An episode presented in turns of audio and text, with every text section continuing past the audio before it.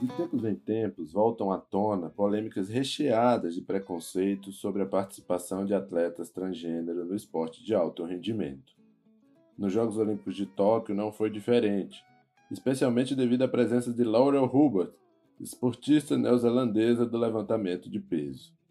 A questão tem sido exaustivamente estudada e debatida no campo das ciências do esporte e, com muita resistência e luta, essas pessoas têm conquistado o direito de serem quem são no âmbito esportivo. Encerrado Tóquio 2021, então nos questionamos: o que representa a participação da primeira atleta trans nos Jogos Olímpicos? Eu sou Silva Menezes e este é o CBCE On Rádio, podcast produzido pelo Colégio Brasileiro de Ciências do Esporte em parceria com o Instituto de Educação Física e Esporte da Universidade Federal de Alagoas. Neste episódio, trazemos análises e reflexões do professor Dr. Leandro Teófilo de Brito, docente adjunto da Universidade Federal do Rio de Janeiro e membro do Grupo de Trabalho Temático Gênero do CBCE. Olá, meu nome é Leandro Teófilo de Brito, Sou professor da Universidade Federal do Rio de Janeiro e membro do grupo de trabalho temático Gênero do Colégio Brasileiro de Ciências do Esporte. Vou abordar nesse podcast a discussão sobre a inclusão de atletas transgêneros no esporte. Para iniciar esse debate, cabe entender o que é transgeneridade. Conforme a pesquisadora e transativista Jaqueline Gomes de Jesus, pessoas trans são aquelas que não se identificam com o gênero que lhes foi atribuído no nascimento e reivindicam o reconhecimento social legal desse processo de transição. Em acordo com a teórica feminista Judith Butler, a ordem compulsória sexo, gênero, desejo, ou seja, aquela que afirma que deve haver coerência entre um sexo biológico uma expressão de gênero e sua significação em um desejo heterossexual é performativa. Isto é, a reiteração das normas de gênero por meio de atos, gestos e pelos efeitos da linguagem em nossas corporalidades busca enquadrar os sujeitos como masculinos e femininos dentro de um quadro binário e articulado a uma heterossexualidade compulsória. Entretanto, tal processo se desenvolve de maneira contingente, o que possibilita o fracasso do suposto enquadramento binário. Para Butler, homem e masculino podem, com facilidade, significar tanto um corpo feminino e masculino, e mulher e feminino, tanto um corpo masculino como um feminino. Acompanhamos nos Jogos Olímpicos de Tóquio a participação da levantadora de peso neozelandesa Laurel Rubar, que fez história ao se tornar a primeira atleta trans em atuação em uma Olimpíada. A levantadora de peso foi autorizada a competir em Tóquio pelas normas instituídas em 2015 pelo Comitê Olímpico Internacional, visando a participação de atletas trans em competições esportivas oficiais.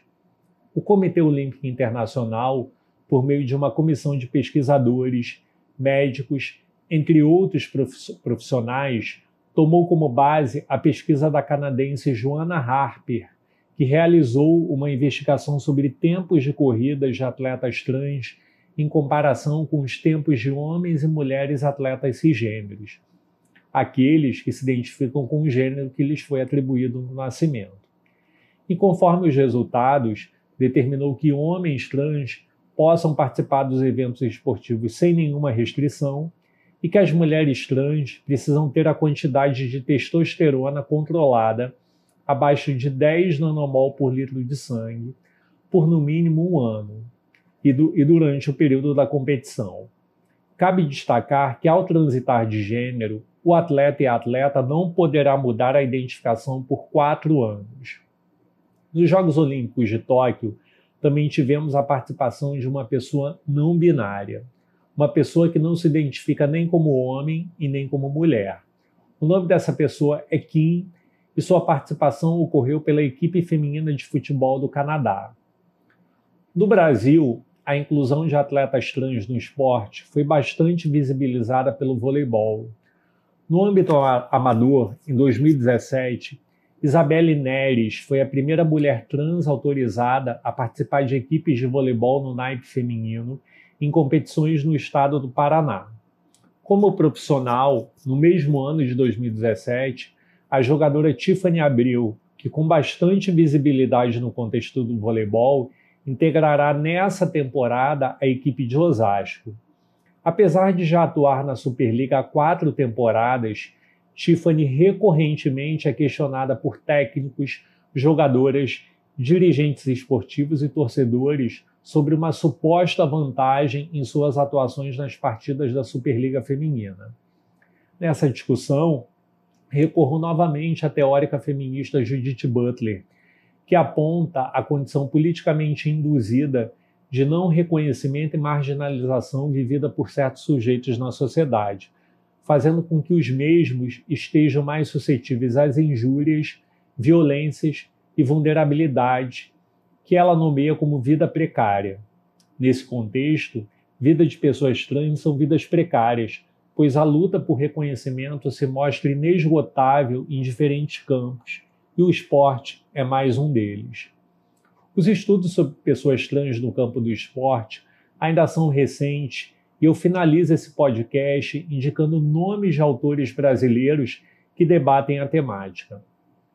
Wagner Camargo, Tiago Ivamoto, Rafael Garcia, Wagner Prado, Fernanda Coelho, Blena Marinho, Maurício Pinto, Fábio Zoboli e Julian Silvestrin são alguns estudiosos que possuem pesquisas sobre atletas trans no esporte e que podem contribuir para a ampliação dessa discussão. Obrigado e até a próxima.